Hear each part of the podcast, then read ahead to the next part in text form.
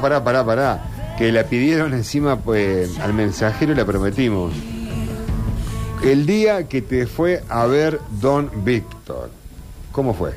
Resulta que, como muchos pibes del mundo, soñaba con ser jugador de fútbol de cierto nivel, de cierto relieve.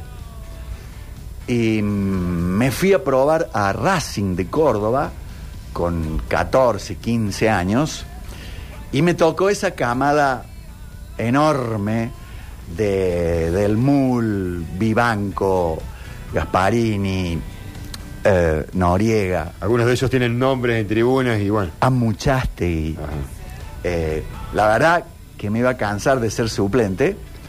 Entonces eh, conseguimos que nos dieran el pase y me fui a Escuela Presidente Roca, donde tenía además compañeros del colegio. Ah, bueno. Eh, Mario Bernio, Rubén Bernio, Oscar Campos, Julio Escobar, eh, el Pepe Brasca, entre otros. Así que era educación física, martes y jueves, y de allí al entrenamiento en Escuela Presidente Roca, allí en, a la vera de la Avenida Sabatini. De entrada nos promueven a reserva y los chicos de reserva se van a primera. Un tremendo elenco, el de Escuela Presidente Roca, año 77, en el que fuimos punteros todo el torneo, seguidos por Palermo a un punto, y en la última fecha nos tocó jugar con Palermo y nos ganó. Ascendió Palermo a la primera división y años después se unió con La Valle y hoy es el Club Atlético Unión San Vicente. Lo cierto es que yo era suplente en ese equipo de primera. Jugaba algunos partidos en reserva, algunos era suplente de la primera, hasta que en la cuarta, quinta fecha se lesiona el número 7, el gordo Zapata, y el técnico Jesús Gallego me dice, Víctor, vas vos de titular el sábado. Este, bueno, dije, yo estaba cómodo en el banco de suplentes con la número 15. La cuestión que entre semana cuento en mi casa, que, que me tocaba jugar de titular en la cancha de Escuela Presidente Roca frente al alicaído San Lorenzo Ajá. de Barrio Las Flores, que no hacía una buena campaña. Así que mm, escuché por los altoparlantes en la formación con el número 7, Víctor Hugo, el Bichi, Brizuela. Aplausos. Oh, ¿Ya eras el bichi ya en esa época? Siempre. Siempre fuiste el bichi. La cuestión que mi papá hacía toda la tarde en LB2 una especie de eh, esperando el fútbol, vamos a la cancha, y se iba nutriendo de los resultados del fútbol de ascenso. Había tres categorías, primera, segunda y tercera. La escuela estaba en primera división. Y él era el que conducía ese programa. Entonces iba a las canchas con cada uno de sus cronistas y le daban marcador y tiempo, las formaciones, todo. Luego esos muchachos volvían a la radio y hacían el informe del partido, con un pequeño comentario. Bien.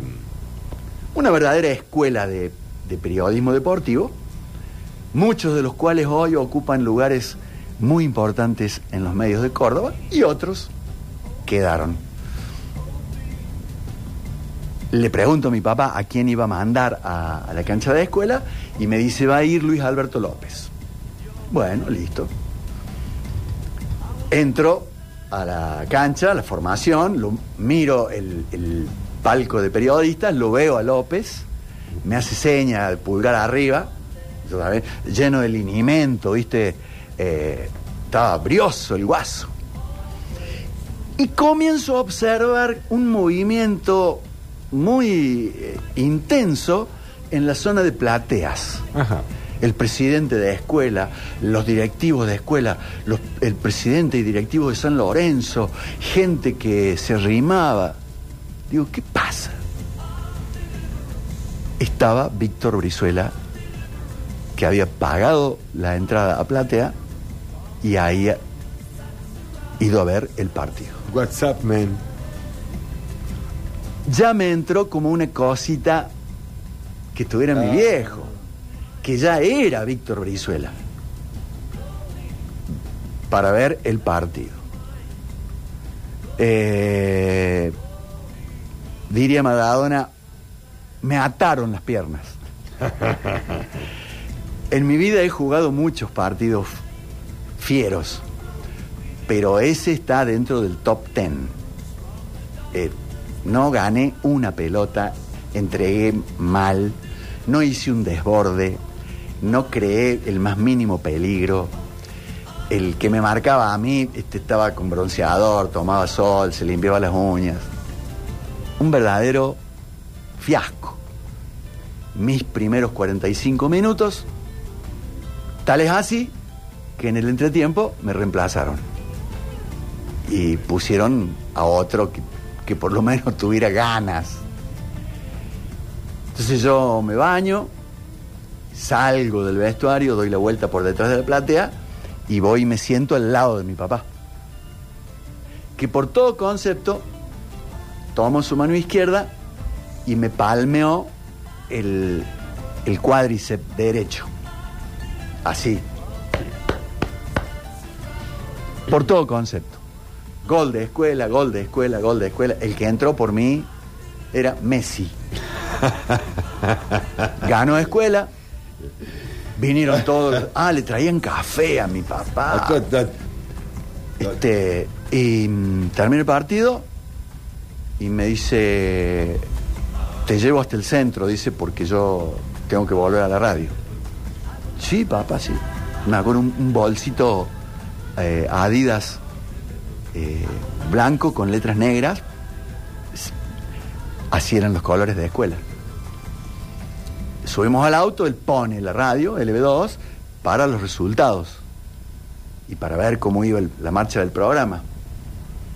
Y no me decía nada. Ya llegando a la radio, Maipú 66, yo de ahí me iría hasta la cañada para tomar el colectivo. Estaba cursando primer año de medicina.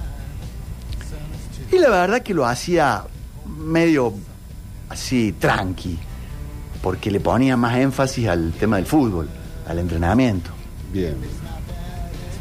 Y antes de bajar me del auto, me dice mi viejo, negrito, ¿no has pensado seriamente en tomar más de lleno los libros de medicina? Perdón. Negrito, ¿no has pensado seriamente en tomar con fuerza los libros de medicina? Sí, papá. ¿Viste? Eh, eh, en los últimos tres metros antes de que parara el auto. Mira con qué calidad el guaso me decía, eh, esto para vos tiene que ser un hobby, divertirte, Divertirte. jugar con los amigos, jugar en la facultad, este, pero esto es para otro tipo de gente. No eras para el fútbol. ¿eh? Y yo, que soñaba con llegar a ser un futbolista importante, que iba a llegar a un club de Buenos Aires y que iba a ganar dinero y les iba a comprar una casa a ellos, alquilábamos nosotros. Ahí me di cuenta que ese sueño tenía que virar hacia otros sueños para que no fuera para mí y mi familia una pesadilla.